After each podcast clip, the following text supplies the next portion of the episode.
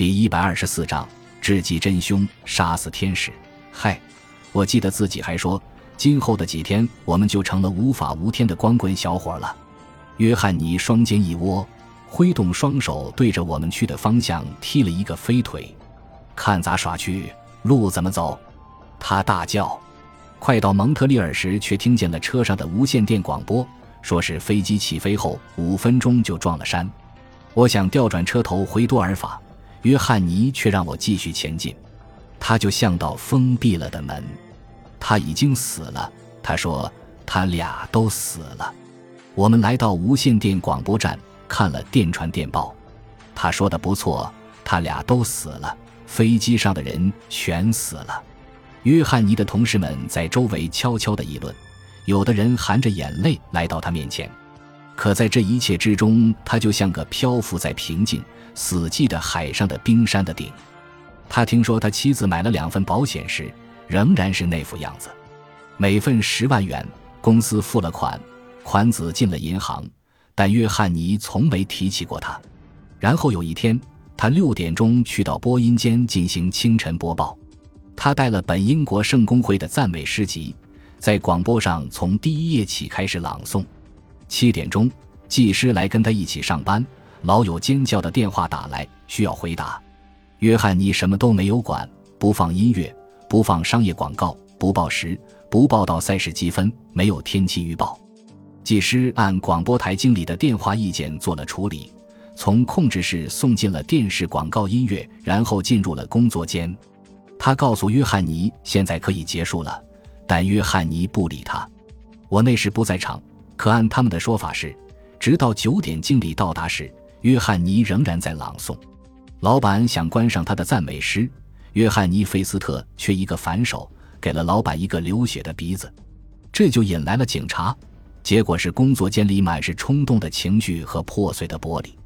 约纳丹·菲茨威廉被送进了精神病院，他在阿兰基尼医院跟医生谈话、吃药，然后才平静地、歉疚地出了院。他把医生给的药丸全扔掉。转向了酗酒，随后又消失了。我们都认为这位老朋友转移到别的城市去了，但那时为约翰尼处理个人所得税的莫尔文斯坦因到银行一查，却发现那二十万元还在账上。有一段时间，我们猜想是玩什么滑头，甚至认为他已经自杀。但是那么大个块头肯定是会被发现的。果然，他出现了，是六个月后的事，在纽约城，他们用了镇静剂。还派了个胳膊粗大的男护士把他送回了家，费用由广播电台负担。这一回，我的朋友在离开阿兰纪念医院时变成了个健康人，他非常开朗，绝对跟现实保持联系，准备好了重新开始生活。我把所有的钱都留在了银行里，联络可能觉得我笨，他告诉我用起他妻子的名字来，仿佛他就在隔壁的房间里。我要跟科舍谈谈我心里的一个打算。科舍是约翰尼对莫尔文斯坦因的昵称，他和他谈了，谈的是收买斯丹利街一家倒闭的书店，把它放到健全的商业基础上，变成个私人俱乐部的问题。阅览室、饮料室、餐厅、骑士，偶然还设舞厅，这是很快就办成了，时间短得惊人。他们把它叫做九十七人俱乐部。约翰尼向我解释了命名的缘由，你知道。那次空难死去的不止有我的妻子和儿子，一起走掉的共是九十七个灵魂。那天失去亲人的人不止我一个。后来他又重提了一个问题：不要为死亡担心，老朋友，你不会孤独的。你、我、我们大家生活在一起。约翰尼告诉我这话时那微笑，就像是棒球场上午后的阳光。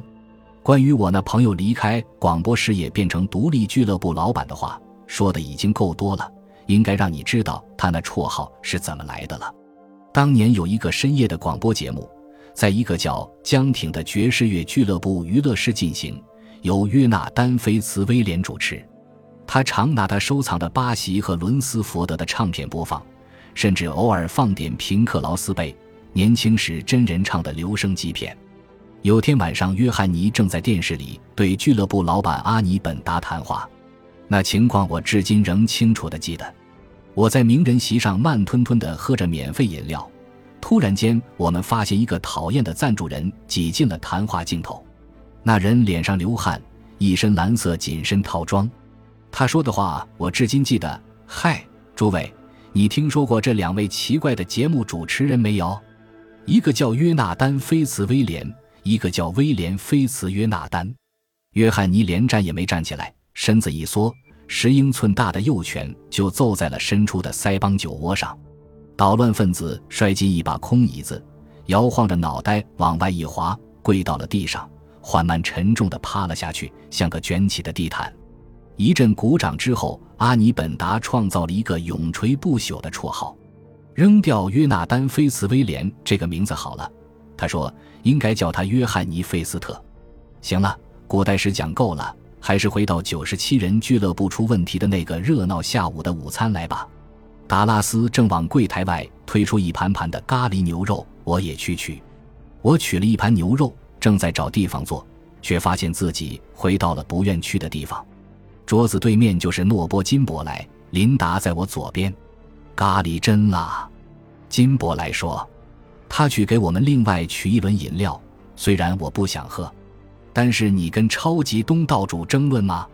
我望着琳达，琳达的喝饮料的方式很奇特，喝一口做一个不喜欢的样子，放下杯子，突然推开，同时扭转头，好像那肯定是他所能容忍的最后一口饮料。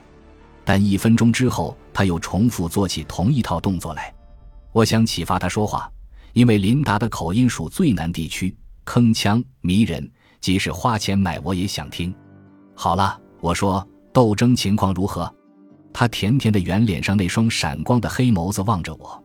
我希望你能劝劝约纳丹别去碰诺波。他把“碰”字读成“捧”，我觉得别有风味。你也感到紧张吗？我问。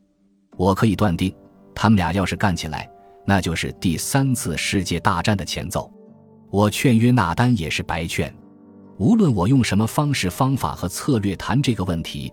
他都是不会听的，你得承认你那朋友很招摇，对他确实招摇，但那是因为他很有创造性。现在还有个很重要的项目在他肚子里，在肚子里，多么迷人的可爱的音节。这时金伯莱取回了饮料，奎利暂时中断。是的，我要参加拍一部创新的悬疑电影，其中杀人武器手枪是明星。金伯莱说：“我很知道运用手枪。”一种很上镜头的武器，抓在手上又长又性感又重。原来你还是个故事片的制片人，我还不知道呢。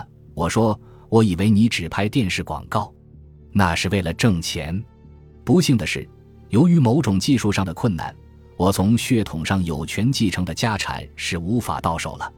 我那条顿民族伯爵的父亲，不肯把结婚的荣誉给我妈妈。我说。拍一部电影要花好几吨钱呢，我们有很多办法弄到必须的投资。金伯莱往椅背上一靠，说说时垂下了眼皮，一撇他那信箱口一样的嘴唇，笑了。祝你好运。我瞟了一眼琳达，他正冷眼观看金伯莱的表演。如果金伯莱想跟人接触，寻求支持，他希望他得先清醒下来。用餐的客人散去时已经是两点。这时我才在约翰尼俱乐部楼上的房间里同他谈起那张惹麻烦的条子。约翰尼把电话放在膝头上，手上拿着俱乐部成员的名册。我把他的吉他搂在胸口，轻轻地拨上几把。我原来希望迪斯科来吃个午饭。他拨着电话说：“我最好是给他打个电话。”这个克利瑞是个什么事呀？是多年前的事，在我离开月桂镇来这儿之前。那时，克利瑞是个警察，是队伍里的佼佼者。如果他愿意坚持，是可以继续干下去，当个警长什么的，还可能竞选市长呢。鬼知道，他是那种你不能不佩服的人之一。然后，迪斯科就遇见了这场麻烦。什么麻烦？说来话长，到时候我再告诉你吧。等到我听见电话上有了回音：“哈喽，是艾茉莉妈？我是约翰尼。”这些日子你到哪里去了？两人寒暄了一两分钟，然后约翰尼对他讲了他刚收到的条子。迪斯科似乎把那当做一个玩笑，我能听见他哈哈大笑。电话打完，约翰尼已同意下午晚些时去他那里商量处理这事。约翰尼强调了他的警告：从那次你跟他接触之后，你可能认为自己懂得了唐克利瑞，但是你得相信，更了解他的是我。这家伙老认死理。我们拿出纸牌玩了一小时，克瑞贝吉。然后我的朋友就像一座穿了定做服装的小山一样站起了身子。来吧，咱们到艾莫利迪斯科的游泳池玩水去。他邀请了我们。感谢您的收听，喜欢别忘了订阅加关注，主页有更多精彩内容。